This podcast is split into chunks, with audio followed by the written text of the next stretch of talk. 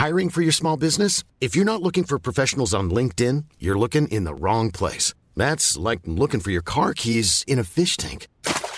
LinkedIn helps you hire professionals you can't find anywhere else, even those who aren't actively searching for a new job but might be open to the perfect role. In a given month, over 70% of LinkedIn users don't even visit other leading job sites. So start looking in the right place. With LinkedIn, you can hire professionals like a professional. Post your free job on linkedin.com slash people today.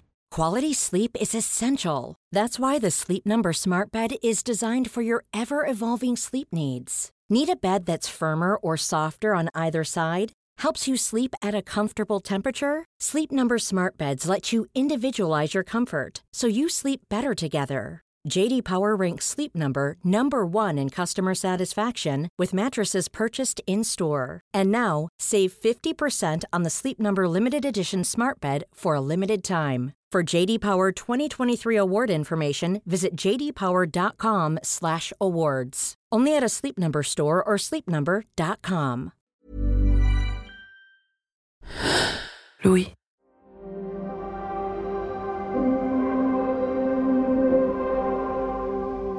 Dans le Larousse, il y a deux degrés de définition au mot marâtre. D'abord, deuxième épouse du père par rapport aux enfants du premier mariage, synonyme belle-mère. Et puis, mère dénaturée, mauvaise mère. Selon la définition numéro 1, je suis une marâtre. Mais du coup, la définition numéro 2 pique un peu. Car oui, on pense à l'horrible marâtre de Cendrillon dont les activités principales sont de réduire sa belle-fille en esclavage et de l'humilier, et à celle de Blanche-Neige qui carrément essaie de la tuer, deux fois. Selon l'INSEE, en 2018 en France, près d'une famille sur dix est recomposée. Ça fait donc beaucoup de marâtres. Et je suis prête à parier que la quasi-totalité de ces femmes a déjà entendu parler de Blanche-Neige et de Cendrillon. Le regard que pose la société sur les belles-mères n'est pas tendre, surtout lorsqu'on sait que ces dernières ont une charge domestique et familiale souvent plus lourde que la moyenne. À cette pression s'ajoute une dimension dont on parle assez peu, l'injonction à aimer. Être belle-mère aujourd'hui implique de se désolidariser des marâtres, de prouver au monde entier qu'on est une bonne personne, une quête effrénée de légitimité qui passe par un amour forcément inconditionnel pour ses beaux enfants. Tout ça avec un dosage millimétré.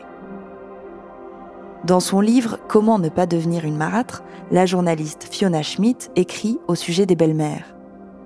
Il s'agit donc pour elle d'être ni trop ni trop peu, de faire ce que font les mères mais sans se prendre pour elles, ni espérer les reconnaissances qu'on leur témoigne, et d'en être satisfaite pour ne pas opprimer les membres de la famille recomposée. Et franchement, on ne le dit pas assez, c'est dur. Dans cet épisode, la journaliste Milia Legaza se demande si on peut et si on doit aimer tous les membres de sa famille, elle y étudie la complexité de l'attachement et les nombreuses injonctions sociales dont on est souvent victime lorsqu'on essaye de faire famille. Je suis Brune Bottero, bienvenue dans Émotion.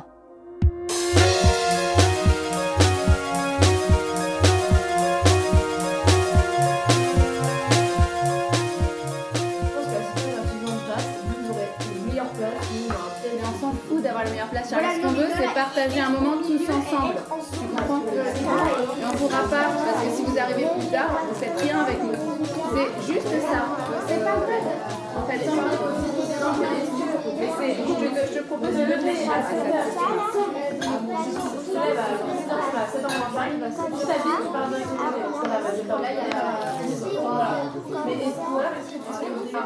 Tout est parti de là, de cette cacophonie on vit ensemble au quotidien, on est ce qu'il faut bien appeler une famille, ou du moins selon les mots de l'INSEE, un ménage. Mais est-ce qu'on s'écoute? Est-ce qu'on se comprend? Est-ce que, juste parce qu'on vit ensemble, on s'aime? Tout est parti de là, de chez moi, de mon vécu, de cette famille autour de cette table que vous venez d'entendre. Cette famille dite recomposée avec ses cinq enfants entre 7 et 13 ans cette famille que je n'avais pas forcément imaginée comme ça, trop d'enfants, trop de différences, trop d'intendances. Et cette question, qui s'est immiscée doucement dans ma vie, comme une petite vague, est-ce qu'on est vraiment obligé de tous s'aimer? L'amour au sein de la famille ne coule pas forcément de source. Le problème, c'est que c'est difficile de l'assumer. Le ressentir, c'est souffrir un peu. Le dire, c'est presque déjà briser un tabou. Et c'est précisément ça qui m'intéresse. Comment peut-on vivre en famille sans s'aimer au sens viscéral et naturel où on l'entend habituellement? Moi, ce qui m'a fait du bien dans un premier temps, c'est de réaliser que je n'étais pas toute seule dans ce cas-là. Pas toute seule à ne pas savoir quoi faire de mes émotions négatives, de mon hostilité. Pas toute seule à me demander est-ce qu'on peut se forcer à aimer? Une des premières personnes à qui j'ai parlé de ce sujet, c'est Alice. Alice, je l'ai vue pour la première fois dans sa voiture sur le parking de la gare de Poitiers. Elle venait me chercher pour l'interview, pas hyper rassurée à l'idée de me raconter son histoire. Celle d'une jeune femme à peine sortie de la fac qui rencontre un homme un peu moins jeune qu'elle via les réseaux sociaux. Elle en tombe amoureuse très vite et réalise, tardivement, que le prendre lui dans sa vie à elle, c'est aussi prendre son fils je sais pas si on peut appeler ça un coup de foudre, un coup de cœur. Il y a eu un truc qui s'est passé entre nous et euh... et on s'est plus quitté en fait. Voilà, donc je sais qu'il a un petit garçon, il m'en parle souvent, mais je pour moi c'est pas un souci en fait. Je je vois pas le j'aime bien les enfants. Euh, je travaille même avec des enfants.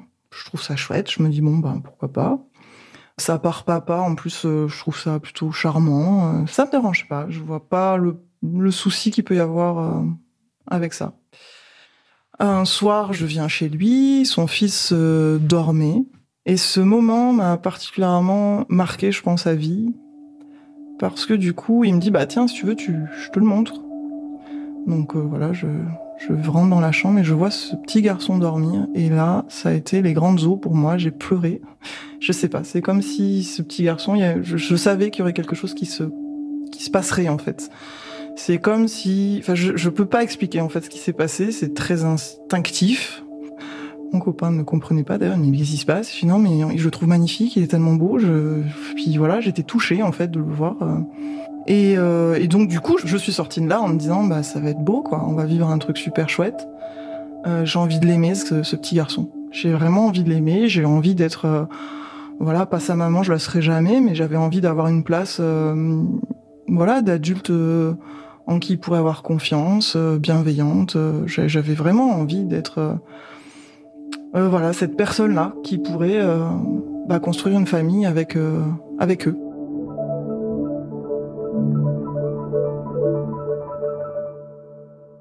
L'histoire d'Alice, c'est celle de beaucoup de monde aujourd'hui. C'est celle de ce qu'on appelle une recomposition familiale. Mais dans le fond, c'est surtout une histoire de famille tout court, qu'on idéalise et dans laquelle on se projette. Une famille au sein de laquelle l'amour serait une évidence, comme si bien évidemment, parce qu'on aime un homme ou une femme, on aime ses enfants. Comme si, parce qu'on aime son frère ou sa sœur, on aime son conjoint. Autrement dit, comme si on allait tout naturellement aimer tous les membres de la famille juste parce qu'ils en font partie. Sauf que, dans la réalité, ça ne se passe pas comme ça. Il arrive qu'on prenne conscience que l'amour n'est pas né là où on l'attendait ou en tout cas qu'il prenne une forme différente de celle qu'on attendait, parce que l'amour n'est pas univoque, monolithique. L'amour, c'est un sentiment plein de nuances. Il n'y a pas de consensus véritablement euh, sur ce que c'est que l'amour. Hein. Donc c'est un sentiment très fort qu'il est extrêmement difficile et délicat de définir justement parce qu'il prend des formes multiples. L'homme que vous venez d'entendre, c'est Gérard Néran. Il est sociologue, il a passé sa vie à étudier les liens de parentalité, de fraternité et tous les troubles qui pouvaient y être liés. Et en gros, ce dont il est sûr, c'est que si l'amour ne se force pas, le fait de prendre soin des autres, et en l'occurrence des bébés humains quand ils naissent, ça, c'est indispensable au bon développement de l'enfant. Ça crée des dysfonctionnements très importants. Hein, ce que justement Spitz a, montré à, partir de 1945 avec son idée de, syndrome d'hospitalisme, c'était que euh, les enfants qui euh, ne bénéficiaient pas de cette attention euh, portée vers eux et, de cette qualité relationnelle bah, pouvaient développer des troubles psychiques très graves qu'il a regroupés donc sous ce terme d'hospitalisme et, certains bébés ça pouvait les amener à la mort, parce qu'ils ne se sentaient pas accueillis dans notre monde, et ils n'avaient plus de raison de vivre.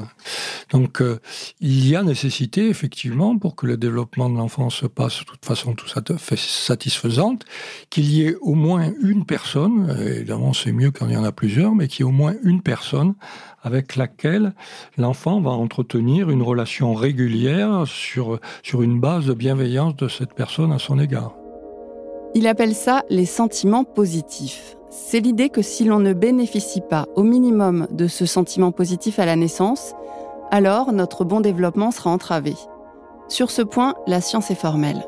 Une commission avec des gynécologues obstétriciens, des pédopsychiatres, des psychologues, des sages-femmes, des profs d'université s'est même créée en 2019 pour rédiger un rapport, et il est très clair. Les 1000 premiers jours de la vie de l'enfant constituent une période cruciale pour les premiers apprentissages, le développement cognitif et affectif et la sociabilité.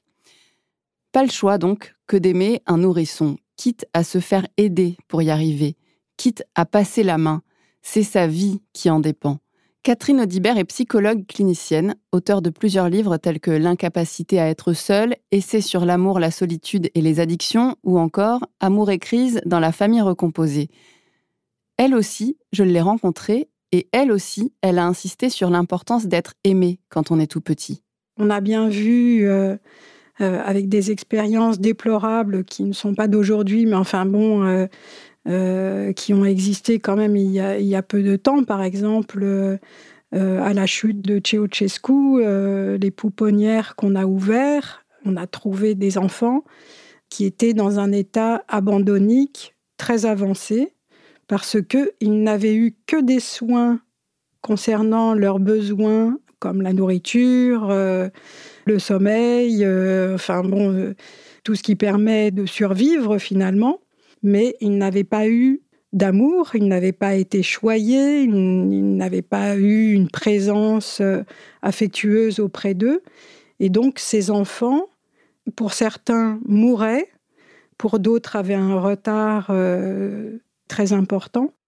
Cette expérience dont parle Catherine Audibert, c'est celle des orphelinats découverts en Roumanie à la chute du mur de Berlin. On y a trouvé des milliers d'enfants, abandonnés et maintenus jusqu'à l'âge de 3 ans dans des établissements où ils étaient tout juste nourris et privés de tout lien affectif. On les appelait les enfants du diable, en référence au dictateur roumain Ceausescu qui avait généré ce drame humain. Il voulait que les plus forts s'en sortent. Et c'est ce qui s'est passé beaucoup se sont laissés mourir. Ce que ça met en évidence, c'est que ce qui est important, c'est le fameux sentiment positif à l'égard d'un enfant dont nous parlait Gérard Néran. On est loin de l'amour dévoué au sacrificiel. D'ailleurs, le sociologue nous le rappelle, par le passé, cette question de l'amour, on se la posait beaucoup moins.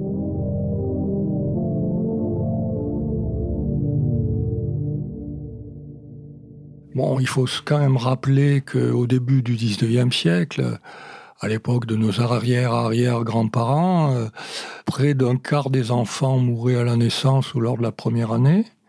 Un autre quart mourait avant d'atteindre l'âge adulte, donc il y avait une expression qui rendait compte de cela, c'était il faut deux enfants pour faire un adulte. Donc évidemment, avec une telle mortalité infantile, il valait mieux ne pas trop s'attacher à ses enfants, surtout quand ils étaient petits. Donc le statut de l'enfant n'était pas celui qu'il peut avoir aujourd'hui. Donc euh, on avait euh, beaucoup plus d'enfants, il fallait pas trop s'y attacher, et en plus, la psychanalyse et les approches euh, de ce type euh, n'étaient pas encore apparues ou étaient encore assez peu connues, et on n'avait pas conscience d'une telle importance du lien affectif pour le bon développement de l'enfant lorsqu'il était petit. Depuis donc, Freud, Dolto et la psychanalyse sont passés par là. Freud, en travaillant sur le langage du corps, a identifié plusieurs stades de développement chez l'enfant, des étapes propres à tous pour grandir. Mais ce qu'a introduit Françoise Dolto, elle aussi psychanalyste, spécialiste de la petite enfance et pédiatre, c'est l'idée que l'enfant est un être humain à part entière. Et ça, ça change tout. C'est là que le basculement s'est opéré. Peut-être à l'excès. Gérard Néran explique très bien comment on en est arrivé au stade de l'injonction à aimer. Aimer les membres de sa famille, c'est une véritable injonction sociale. Hein, ça fait partie des normes relationnelles à l'intérieur de la famille, ce qui n'a pas été toujours le cas, loin de là. Hein. Il n'y a pas si longtemps, euh, se marier euh, n'impliquait pas forcément euh, qu'on soit amoureux.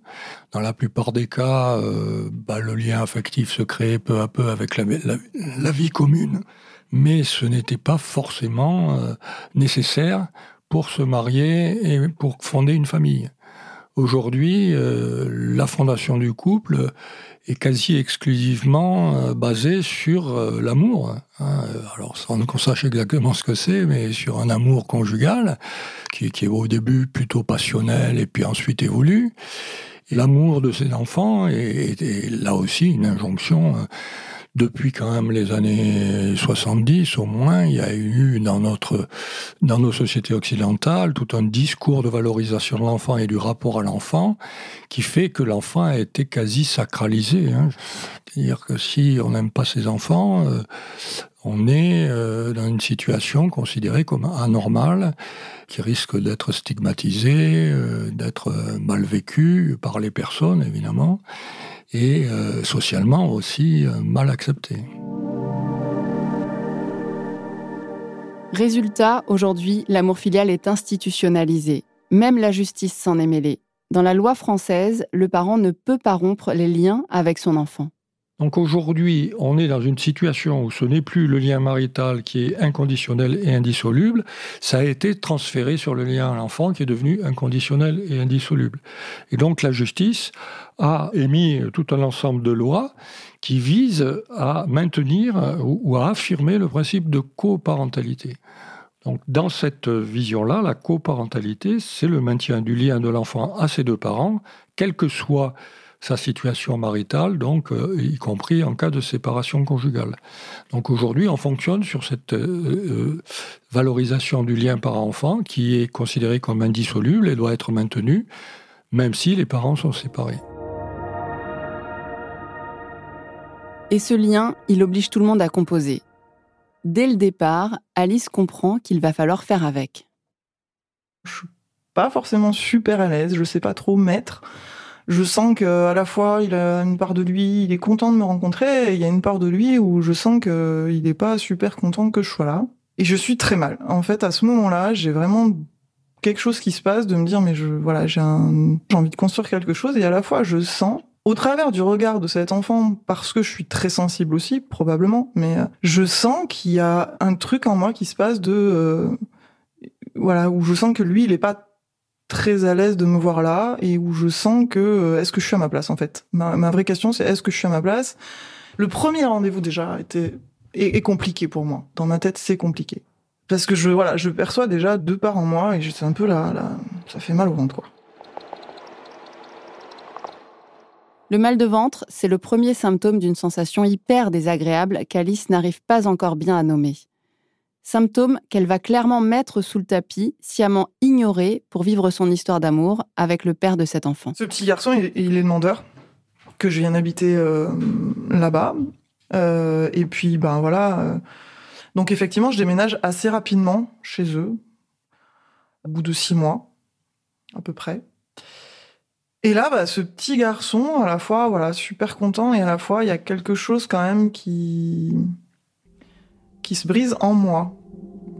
Parce que j'ai plus d'espace, j'ai plus d'échappatoire en fait. Parce qu'à la fois il me demandait beaucoup et puis à la fois du coup son, son père se décharge beaucoup sur moi. C'est-à-dire que du coup je fais aussi le... Je, voilà, je prends une place euh, que, je voulais pas prendre en fait, mais je dis oui pour plaire, je dis oui parce que parce qu'à la fois j'ai envie de contribuer, j'ai envie d'être là et je fais. Et à la fois, euh, à la fois, je me sens pas vraiment à ma place. Et puis, je, j'en veux des fois à mon compagnon de, à la fois pas prendre le relais et à la fois pas être cadrant, en fait. Je me rappelle de scènes où, là, il balance le ketchup à travers la scène et il dit à son père, ramasse. Et son père dit rien. Et, et c'était hyper violent pour moi de passer des journées complètes comme ça avec un enfant qui est pas le mien, mais ouais, du coup, moi, ma place, là, des fois, il y, a eu des soirs où je, bah, ouais, je prenais ma voiture, je partais, je roulais, j'ai même dormi une fois dans ma voiture, en fait.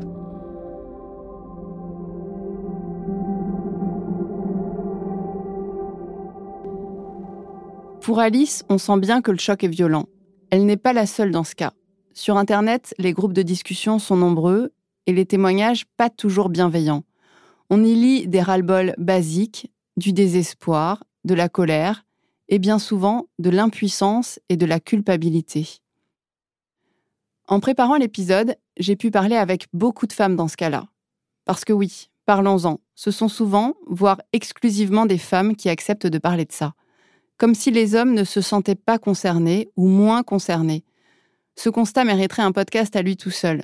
Je ne vais pas m'y attarder, mais il se joue peut-être là quelque chose d'intéressant qui en dit long sur la répartition inconsciente des rôles entre les hommes et les femmes au sein des foyers, et sur nos façons, à chacun, d'appréhender l'amour. Ce qui est sûr, c'est que bon nombre de ces femmes souffrent. Sur son blog La douceur des hérissons, Sarah recueille les témoignages de belles-mères en grande souffrance psychologique, et ça donne ça. La brosse à dents dans la salle de bain, le nom sur la porte de sa chambre, les dessins sur le frigo. Je suis monstrueuse, je sais, mais quand je les vois, j'ai comme un couteau dans le cœur. Je ne me reconnais pas, je ne me comprends pas. Je ne comprends pas. Quand ils sont là, je ne me sens plus chez moi. Le programme télé, les repas, la place sur le canapé, les activités, j'ai l'impression de ne plus avoir de place du tout dans tout ça. Les photos de sa fille dans notre maison, j'ai honte de le dire, mais je ne supporte pas. Ça me fait mal, je me sens oppressée. L'une d'entre elles m'a avoué Je ne pouvais pas l'aimer, c'était même pire que ça, je lui en voulais d'exister. Ça rejoint le témoignage d'Alice, qui souffre, finalement, atrocement presque, de ne pas ressentir d'amour. Comment se fait-il que de ne pas parvenir à aimer au sein de sa famille soit source d'une telle souffrance? Catherine Audibert, la psychologue clinicienne, a rencontré des centaines de femmes, de couples et de familles, et cette violence émotionnelle, elle l'a très souvent repérée, comme un schéma classique. Il y a tout un tas de choses comme ça qui vient s'exacerber euh, dans les premiers temps, enfin peut-être pas tout à fait dans les premiers temps, parce qu'il y a une espèce de période comme ça où on a l'illusion que tout va rouler parfaitement, que tout se passe euh, super bien, comme dans les, pubs où on voyait la famille récorée là euh, le matin au petit déjeuner. Mais il y a un moment où tout ça s'exacerbe et prend effectivement des proportions parfois très violentes. C'est vrai que le moment de la découverte de ces affects euh, qui sont liés au fait que personne ne trouve encore sa place dans cette famille, ça peut être très très violent et très douloureux. J'ai pas de verre. Non, le verre, c'est pareil, c'est euh, encore euh, des notions de politique. Maman, je prends ton verre. Je peux avoir la carasse d'eau, s'il vous plaît. Bon, euh, je vais gueuler. Ouais, le jardin. On y va parce qu'il y a trop de cartons et que je suis pas, euh, je suis pas muscleur, tu vois. Tu viens avec moi. Ouais, t'es quand même pas mal. Que tu reviens, tu les réveilles et tu me les amènes. Maman, moi je veux bien t'aider, mais j'ai eu du mal à porter mon plateau ce matin au euh, collège. Donc, euh, La famille Ricoré, donc. Derrière le gros cliché avec ses gros sabots se cache quand même ce petit rêve secret qu'on a tous, celui d'une famille qui ne soit que joie et amour. Ce rêve, brisé, une femme en a fait un livre, intitulé Famille recomposée, l'envers du décor, qu'elle a signé du nom de Anne Chaplin. Mais en vrai, elle ne s'appelle pas comme ça. Un anonymat revendiqué qui sous-tend la notion de malaise et valide l'idée de tabou. En préambule, elle écrit Je donnerais cher, très cher, pourvu qu'elle ne mette plus les pieds chez nous, ne plus vivre avec une boule d'indifférence ou d'hostilité, ne plus me faufiler d'une pièce à l'autre pour l'éviter, ne plus supporter cette ambiance délétère, comme un drame qui se retient. Je donnerais cher, très cher. Ils m'ont beaucoup marqué ces mots, d'abord parce que c'était le début de mes recherches et que je n'avais pas encore pris la mesure des réticences, des blocages et des difficultés à vraiment vivre ensemble qui existaient dans certaines familles. Ensuite, ils m'ont beaucoup marqué parce qu'ils sont aussi un aveu d'impuissance, une façon de dire je jette l'éponge, je ne l'aime pas, je ne vais pas me forcer. Ça peut sembler dur, de prime abord, mais pas s'escape, ça questionne. Comment gérer émotionnellement l'absence d'amour à l'égard de quelqu'un que le sens commun nous impose d'aimer? À ce sujet, Catherine Audibert apporte une réponse assez radicale. C'est un problème que la société puisse penser que euh, parce que on est en famille recomposée, on est censé aimer les enfants de son conjoint. Euh, je pense qu'il faut qu'il y ait vraiment une reconnaissance du fait que l'amour ne se commande pas.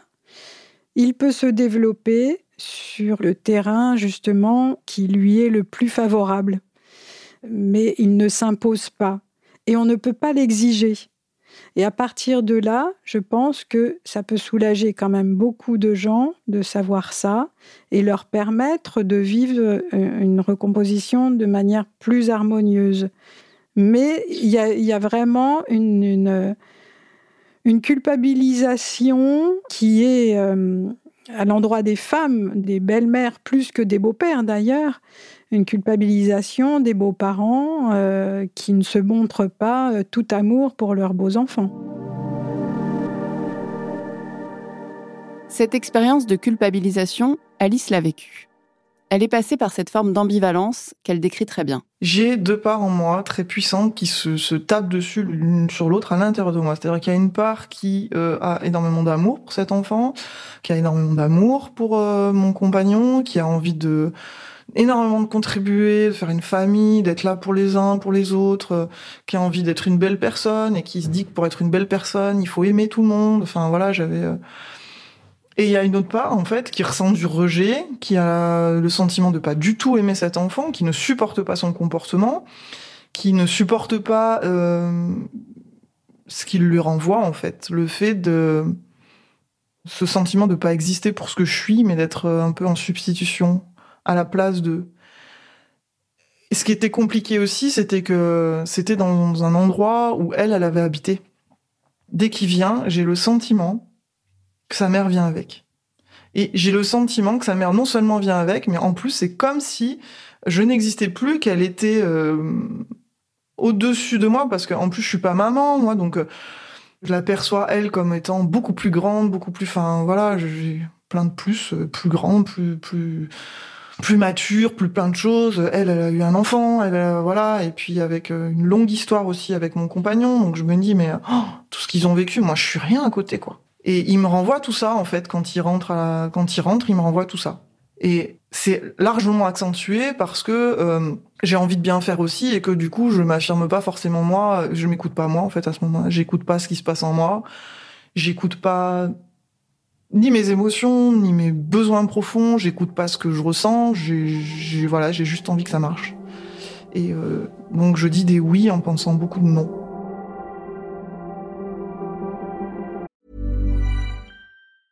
Quality sleep is essential. That's why the Sleep Number Smart Bed is designed for your ever-evolving sleep needs. Need a bed that's firmer or softer on either side? Helps you sleep at a comfortable temperature? Sleep Number smart beds let you individualize your comfort so you sleep better together. JD Power ranks Sleep Number number 1 in customer satisfaction with mattresses purchased in-store. And now, save 50% on the Sleep Number limited edition smart bed for a limited time. For JD Power 2023 award information, visit jdpower.com/awards. Only at a Sleep Number store or sleepnumber.com.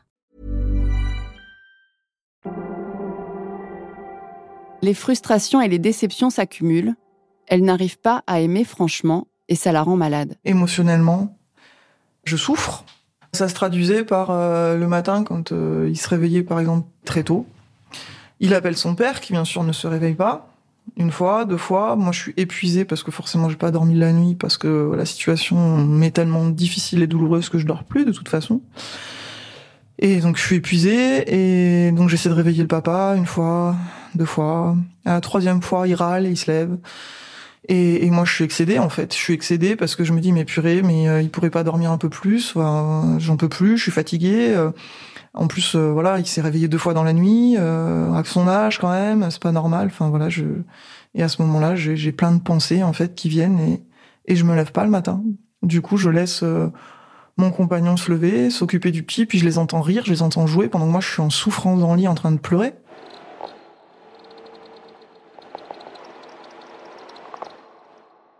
De pleurer toutes les larmes de mon corps parce qu'à ce moment-là, bah, je me sens seule, je me sens horrible, je me sens monstrueuse et euh, j'ai juste une envie, c'est de partir.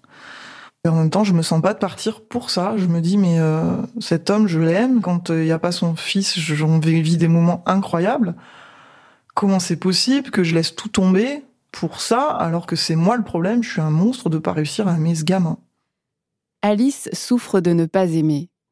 Et moi, j'y vois la preuve que l'injonction à aimer produit de la culpabilité et déséquilibre tout le monde.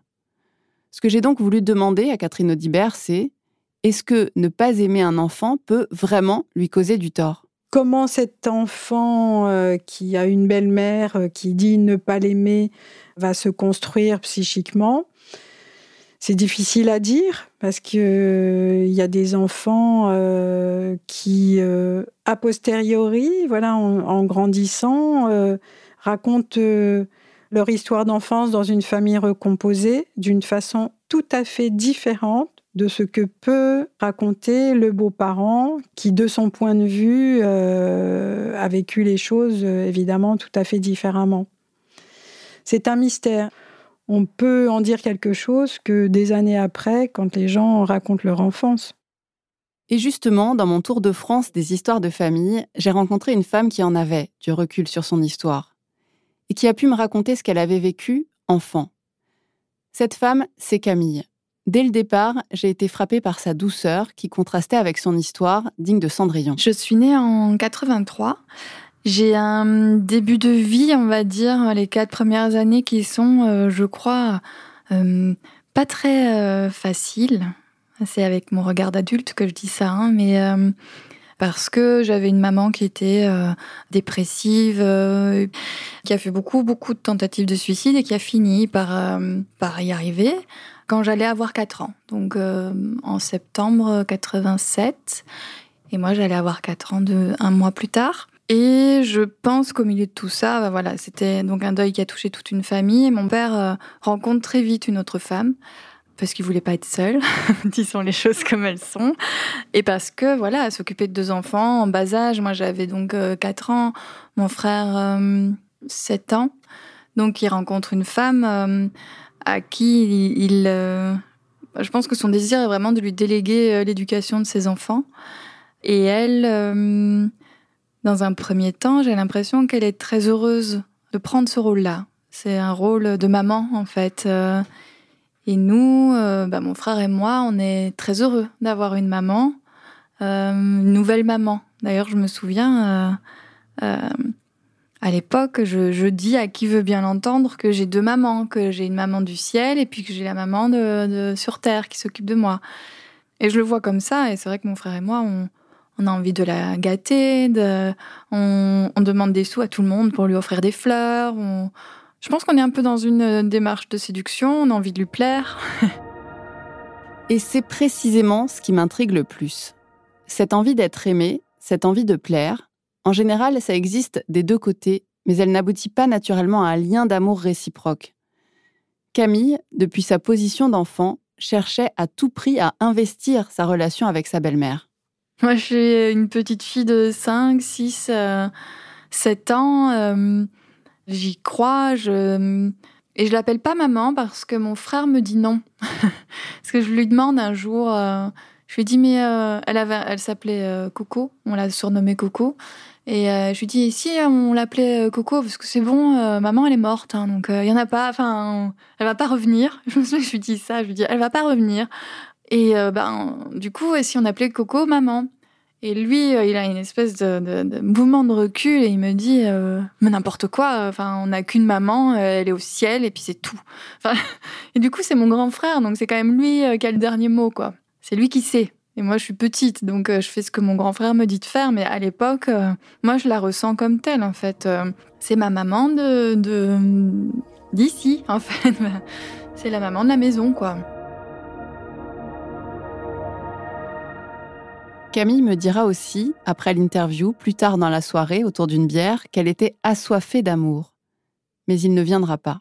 On pouvait croire, tant qu'il n'y avait pas d'autres enfants, qu'en fait c'était comme ça qu'on élevait des enfants en étant enfin que elle élevait ses enfants que c'est elle était voilà qu'il y avait des règles à respecter que c'était et sauf qu'une fois qu'il y en a eu un à elle on a constaté que c'est comme ça qu'elle voulait nous élever nous mais que c'est pas comme ça qu'elle l'élevait lui il y avait toujours ce truc de mais vous êtes grand c'est normal et lui il est petit sauf que la différence ne se marque par tellement de choses euh, par exemple chez nous il y avait euh, les goûters pour mon frère et moi. C'était un paquet de biscuits pour la semaine. Et puis, il y avait les goûters pour mon frère, et c'était pas les mêmes. C'était des goûters de marque. euh, Enfin voilà, il avait le droit de choisir ce qu'il avait envie comme goûter. Alors que nous, ben, oh, de toute façon, vous, si on vous achète des choses que vous aimez, vous allez tout manger. Donc, tout se marquait comme ça. Et, moi, il a fallu, en fait, que. hum, y ait des copains d'école qui viennent à la maison. Donc, quand j'étais ado, hein, euh, au collège, et qui me disent que c'était délirant. Et que tout d'un coup, je me dise Ah ouais? Et euh, ça venait que illustrer quelque chose qu'elle formulait par ailleurs sans, sans se rendre compte que nous, on était là et qu'on entendait. où elle a pu dire euh, Ah, mais moi, de toute façon, euh, mon bonheur, euh, c'est mon mari et mon fils. Cette histoire de goûter m'a beaucoup marqué parce que être un enfant, par définition, c'est être vulnérable et dépendant. En abuser de ça, c'est abuser de sa position d'adulte référent.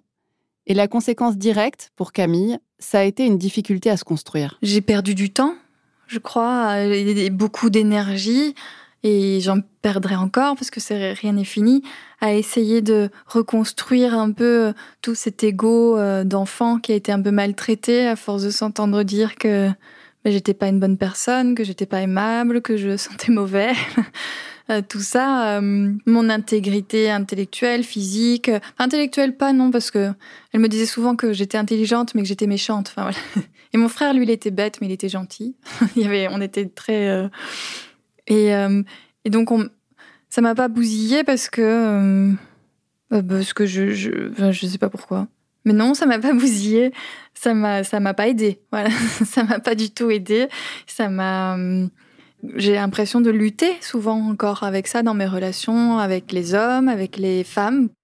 Il y a comme quand même toujours une petite retenue quoi en moi, cette sensation que ça, ça, ça peut, ça peut faire du mal quoi, d'aimer.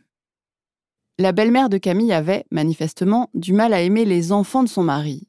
Si ce rejet est assez connu à ce stade, il est important aussi de souligner que ce désamour peut aussi toucher les géniteurs. Des géniteurs qui souffrent de ne pas aimer suffisamment leur enfant. C'est mille fois plus tabou que tout ce qu'on vient de dire jusque-là, mais ça existe. Petit à petit, ça sort même du silence. Les témoignages sont le plus souvent anonymes, mais la parole se libère. Le livre Mal de mer, écrit par Stéphanie Thomas, paru cette année en 2021, met la lumière sur ces femmes qui affirment regretter le fait d'être mère. Avant elle, et pas anonymement, il faut quand même le souligner et saluer son courage, l'autrice Constance Debré l'avait fait aussi. Dans son livre Love Me Tender, publié chez Flammarion, qui raconte comment elle a perdu la garde de son fils, elle écrit en introduction Je ne vois pas pourquoi l'amour entre une mère et un fils ne serait pas exactement comme les autres amours. Pourquoi on ne pourrait pas cesser de s'aimer? Pourquoi on ne pourrait pas rompre? Je ne vois pas pourquoi on ne pourrait pas s'en foutre, une fois pour toutes, de l'amour. Son livre m'a transpercé le cœur. On y sent à la fois une grande fragilité et une forme de désespoir. Désespoir de ne pas aimer plus ou comme il faut, de ne pas réussir à se plier aux exigences sociales, de répondre aux critères attendus. Et pourtant, il n'y a pas de normes évidentes dans ces histoires de liens affectifs. Les géniteurs ne sont pas des parents. C'est-à-dire les géniteurs, ce sont des gens qui biologiquement produisent un enfant. Donc ça les prédispose à avoir une relation euh, d'attachement à l'égard de l'enfant. hein, mais la, la parentalité, la relation entre l'enfant et ses parents se construit. C'est un processus dynamique qui évolue et qui demande à ce que l'enfant et ses parents euh, s'adoptent réciproquement psychiquement. Et que donc euh, une autre personne qu'un parent biologique peut tenir une place parentale sans aucune difficulté, hein, ce qui explique que les bébés adoptés par, euh, donc par des parents adoptifs euh, développent le même type de relation à l'égard de ses parents que le font les bébés qui sont élevés par leurs parents biologiques. Et la deuxième caractéristique des attachements, c'est qu'ils n'ont pas besoin d'être forcément tous mis en place à la naissance. Ils peuvent se réaliser à un âge plus avancé à partir du moment où la personne avec laquelle euh, l'enfant est en contact a une importance pour lui et lui apporte quelque chose. Donc il y a une construction. Les, les relations sont d'une construction et elles sont évolutives. Donc on peut avoir un rapport d'attachement de type parental avec un enfant qui n'est pas son enfant biologique sans aucune difficulté. Ça dépend de la position d'investissement que l'on a à son égard. En creux, bien sûr, c'est la question de l'amour maternel qui se pose. Et Gérard Néran démêle un peu cette question combien ressassée pour nous. C'est difficile de parler d'instinct parental, hein, y compris de l'instinct maternel. Elisabeth Badinter, euh, dans les années 80, quand elle a fait paraître son livre sur l'amour maternel, justement, l'amour en plus, hein, elle a essayé de montrer que euh, l'instinct maternel, euh, c'était une notion culturelle et que ça n'existait pas, qu'il y a effectivement, et là aussi les pédopsychiatres le rappellent, il y a des parents et des mères qui ne ressentent rien à l'égard de leur enfant. Ça, euh, j'ai travaillé à une, une, époque avec des pédopsychiatres et psychanalystes sur la prévention psychique précoce et j'ai rencontré donc une mère qui avait eu une, psychose postpartum, qui avait eu deux, deux jumelles euh, dont elle s'occupait très bien à la naissance, mais elle ressentait rien à leur égard. Elle m'avait dit, moi, je, non, pour moi, euh, je m'en occupais parce qu'il fallait s'en occuper, mais j'avais pas de sentiment à leur égard. Et donc, elle a suivi une thérapie qui lui a permis de développer par la suite un amour à l'égard de ses enfants, et après, ça n'a plus posé de problème. Apprendre à vivre ensemble, à faire attention aux autres, à leurs besoins, à leurs émotions. Ce serait donc ça les fondamentaux d'une éducation réussie. Et Catherine Audibert me l'a confirmé. L'enfant peut bien grandir s'il est dans un environnement bienveillant. Ce n'est pas finalement la personne qui est attaquée par l'enfant, c'est plutôt la place que cette personne prend. Donc il faut aussi que les adultes comprennent ce que les enfants peuvent être en train de ressentir et leur laissent le temps aussi de s'habituer et au bout d'un certain temps, chacun va trouver sa place comme ça. Créer du lien et trouver sa place, pas si facile en pratique. Alice a eu beaucoup de mal. Je dirais pas qu'on a recréé du lien parce qu'en fait, depuis le début, je vivais ma souffrance complètement cachée. C'est-à-dire que bien sûr qu'il devait le ressentir, bien sûr qu'il doit le ressentir à ce moment-là, que je suis pas bien. Et qu'il n'a pas les moyens à son âge de mettre des mots sur elle est pas bien. Et que peut-être, ça je sais pas, peut-être qu'à ce moment-là, il se sent peut-être un peu responsable, j'en sais rien. Mais par contre, dans mes actes, je, bah, je suis là pour lui, je m'occupe de lui. Euh, je j'ai pas ce je lui fais pas je lui montre pas. Mais en fait c'est justement toute cette énergie à pas lui montrer qui fait que moi j'explose et que je me détruis en fait. Parce que je passe beaucoup beaucoup d'énergie à pas lui montrer. Je passe beaucoup d'énergie à être là pour lui. Euh... et du coup d'ailleurs je ne m'écoute absolument pas. Et, et moins je m'écoute. Plus lui bah il en demande. Plus il en demande moins je m'écoute. Et plus le rejet augmente et je lui en veux en fait. Dès que son fils venait, j'avais la haine contre mon compagnon. Mais la haine, c'était vraiment même pas de la colère, j'avais de la haine. Je le voyais plus comme un, allié, je le voyais comme mon ennemi. Comme si c'était lui qui allait me détruire en fait. C'était très violent. Et là, j'utilise des mots violents, mais c'est pour être très juste par rapport au ressenti que je pouvais avoir. J'avais la rage. Je suis pas maman. Euh, j'ai pas d'enfant, je pourrais euh, avoir une vie euh, complètement euh, libre, sans contrainte. Oui, du coup, à ce moment-là, le couple, il en prenait une sacrée claque parce que bah, mon compagnon, lui, il a envie d'être un super bon papa, il a surtout pas envie de perdre son fils. et puis, il a, voilà, il a mal aussi de me voir mal, mais il voit pas comment, comment m'aider ou comment être là pour moi à ce moment-là. Pendant l'enregistrement d'Alice, j'étais sidérée par la puissance de sa souffrance, la violence de ses émotions et la façon qu'elle avait de subir les choses. Comme si tout ça la dépassait complètement. Comme si elle était envahie par une émotion cent fois plus grosse qu'elle et qu'elle ne savait vraiment pas quoi en faire. Elle souffre de ne pas trouver sa place, de ne pas aimer. Et la douleur liée au fait de ne pas y arriver, forcément, elle a des conséquences sur toute la famille. Alors que, d'après Catherine Audibert, avant d'envisager l'amour, il faut placer le respect. Tout part du, respect qu'on se doit à l'autre quand on vit ensemble. On peut se dire qu'on n'est pas obligé d'aimer, que l'amour viendra peut-être ou pas, mais en tous les cas, on peut tout faire pour, euh, pour respecter l'autre. Et ça, je pense que c'est déjà à l'intérieur du couple euh, qu'il faut poser ces bases-là C'est-à-dire que, euh, par exemple, euh, une femme euh, qui devient belle-mère, elle doit être soutenue par son mari.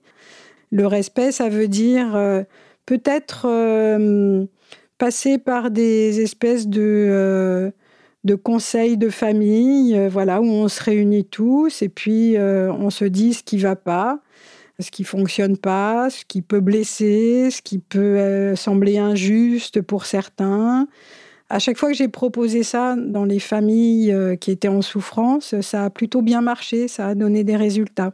On se dit les, choses assez, euh, assez ouvertement, euh, que ce soit les sentiments, que ce soit les choses plus matérielles, le fonctionnement, les règles de vie à la maison. Mais je pense qu'il faut vraiment une bonne cohérence dans le couple pour que ça puisse être possible aussi. Pour Alice, la situation s'est débloquée quand elle a réussi à accepter ses émotions et quand elle a pu en parler.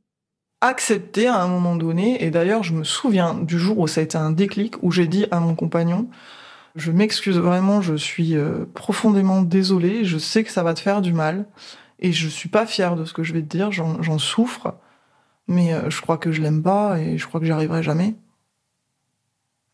Ça a été un déclic, c'est-à-dire qu'à peu près le lendemain, je, ou je sais pas le lendemain ou dans la semaine d'après, euh, rien que le fait de pouvoir s'autoriser à le dire en fait, ça m'a libéré d'un 38 tonnes que je me traînais.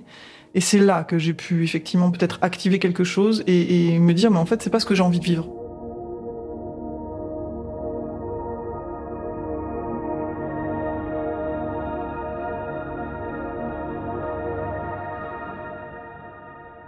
Bah, c'est important, oui, de le reconnaître et peut-être de le formuler, de se le formuler dans le couple, parce qu'effectivement, c'est source de culpabilité, d'un sentiment de culpabilité, mais c'est euh, aussi dû au fait que euh, quand une femme devient belle-mère, elle, est déjà affublée euh, de quelque chose de très négatif. Euh, sous le terme marâtre, c'est vraiment l'image de, de la mauvaise mère, de, la sorcière, de celle qui veut se débarrasser des enfants. Donc évidemment, c'est difficile de pouvoir dire euh, bah, je n'éprouve pas d'amour pour cet enfant-là ou ces enfants. Mais en même temps, quand on le dit, ça soulage peut-être quelque chose dans le couple. Ça permet aussi que euh, les sentiments se transforment parce que quand on essaye de les refouler ou de les cacher, c'est beaucoup plus difficile que quelque chose se transforme. Il y a quelque chose qui se bloque au contraire. Et hum, reconnaître ça et peut-être le dire, ça permet aussi que d'autres femmes le reconnaissent et se sentent soulagées par cette reconnaissance-là. Parce que ce déni euh, ou ce refoulement euh, n'aide pas du tout les femmes à pouvoir euh, créer des liens avec les enfants de leurs conjoints. Sortir du déni et du refoulement pour être en capacité de créer avec cette personne une relation saine. Voilà l'objectif, construire une relation qui ne nuise à personne. L'enjeu, il est là, et c'est probablement ce qui a manqué à Camille dans sa relation avec sa belle-mère. J'ai mis longtemps avant de me rendre compte que ça avait pu m'impacter. J'ai mis 35 euh, ans et plusieurs thérapies. Euh, et comment je me suis construite? Ben, Je me suis construite euh, comme quelqu'un qui est jamais tout à fait légitime à être là où elle est, qui mérite jamais tout à fait l'amour qu'on lui donne, qui est jamais tout à fait sûre de l'amour qu'on lui donne, qui mérite pas de, de prendre trop de place et que d'une façon générale, oui, l'amour, euh, bah, ça se mérite et il faut être euh, un peu aussi avec un truc de. Euh, un tyran, un peu de perfectionnisme. De. Ben, si tu sais pas faire les choses parfaitement, alors ne les fais pas. Parce que sinon, tu vas te confronter aux gens qui vont te dire que c'était pas comme ça qu'il fallait faire. Au bilan, Camille a souffert, mais de quoi? De ne pas être aimée ou d'être mal aimée? En tout cas, c'est cette souffrance qui peut expliquer le besoin, en grandissant, de certains enfants de couper les ponts avec leurs parents ou beaux-parents. Briser un lien de famille peut se révéler salutaire. Alice, elle, a réussi non pas à briser le lien, mais à se défaire de cette obligation d'aimer cet enfant. Avec le temps, elle a même, presque, trouvé une forme d'harmonie. Alors, harmonie, je sais pas. Je sais pas si on peut parler d'harmonie. En tout cas, on a un équilibre et euh, on a un mode de communication aujourd'hui qui fait qu'on se comprend et euh, qu'on peut se relier. En fait, on peut ne pas être d'accord, on peut à un moment donné, euh, peut-être qu'avec des mots de certaines personnes, on pourrait dire peut-être des fois on s'aime pas, mais c'est pas c'est pas pas s'aimer. Des fois, on n'est juste pas d'accord. En fait, on est juste pas. Il y a certains comportements en fait, effectivement, qu'on va pas aimer, mais que ce soit lui par rapport à moi. Moi, des fois, des fois que je que peut-être je lui renvoie ou ça l'agace. mais en fait, je suis ok avec ça maintenant et, inversement d'ailleurs, je pense que lui, euh, c'est pareil, il est ok avec le fait que parfois, euh, bah ouais, je suis pas non plus euh, tout le temps hein, toute love love euh, avec lui et qu'il y a des fois où ça peut être compliqué. On peut donc finir par s'aimer un peu, comme cette femme qui m'a dit qu'elle aimait bien les enfants de son conjoint. Et ça peut marcher aussi avec votre beau-frère, votre sœur ou votre gendre. Mais on ne peut décidément pas introduire la notion de devoir dans l'amour. Ça, c'est une illusion.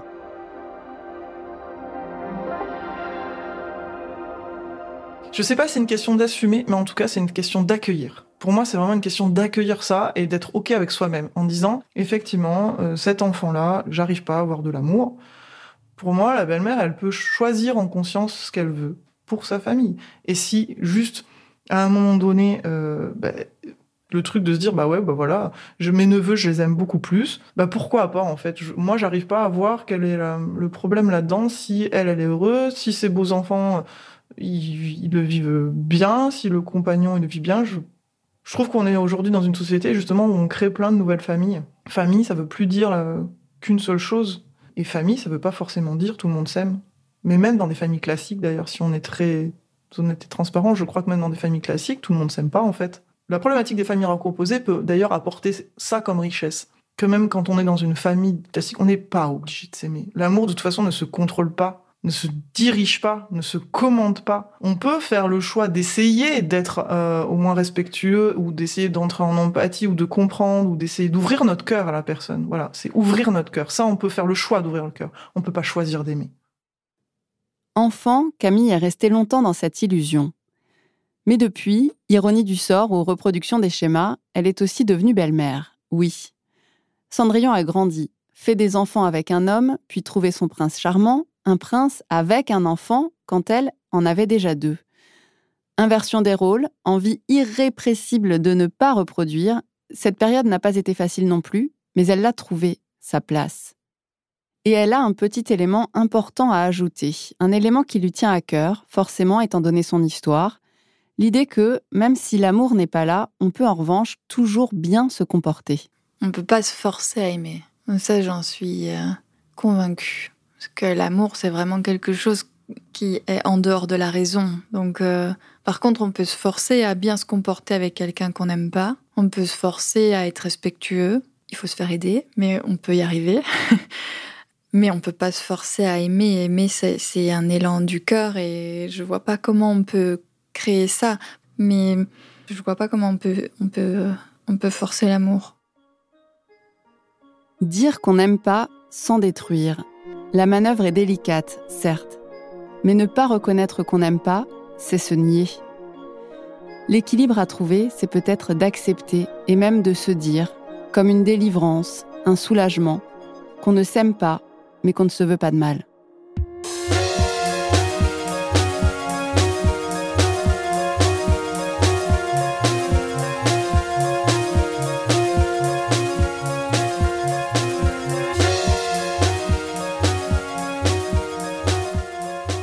D'écouter Émotion. Cet épisode a été tourné et écrit par la journaliste Milia Legaza.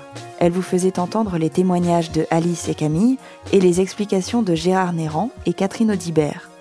Vous pourrez retrouver toutes les références liées à leurs activités sur notre site. Maude Benakcha est la chargée de production d'émotion, accompagnée de Agathe Le Taillandier et Capucine Rouault pour cet épisode. Charles de Cilia en a fait la réalisation et Benoît Daniel s'est occupé de la prise de son. Jean-Baptiste Aubonnet était au mix et c'est Nicolas de Gélis qui a composé le générique d'émotion. Si cet épisode vous a plu et que vous vous interrogez sur comment se construisent les relations dans les familles recomposées, vous pouvez écouter la saison 2 de Entre, dans laquelle j'ai donné la parole à mes deux beaux enfants. Émotion est un podcast de Louis Média, également rendu possible grâce à Maureen Wilson, responsable éditoriale, Marion Girard, responsable de production, Mélissa Bounois, directrice des productions, et Charlotte Pudlowski, directrice éditoriale. Émotion, c'est un lundi sur deux, là où vous aimez écouter vos podcasts. Apple Podcast, Google Podcast, SoundCloud ou Spotify. Vous pouvez nous laisser des étoiles, des commentaires et surtout en parler autour de vous. Et si vous voulez partager vos histoires, n'hésitez pas à nous écrire à hello at. Nous vous lirons et nous vous répondrons. Et puis, il y a aussi tous nos autres podcasts Travail en cours, Passage, Injustice, Fracas, Une autre histoire, Entre ou le Book Club. Bonne écoute et à bientôt.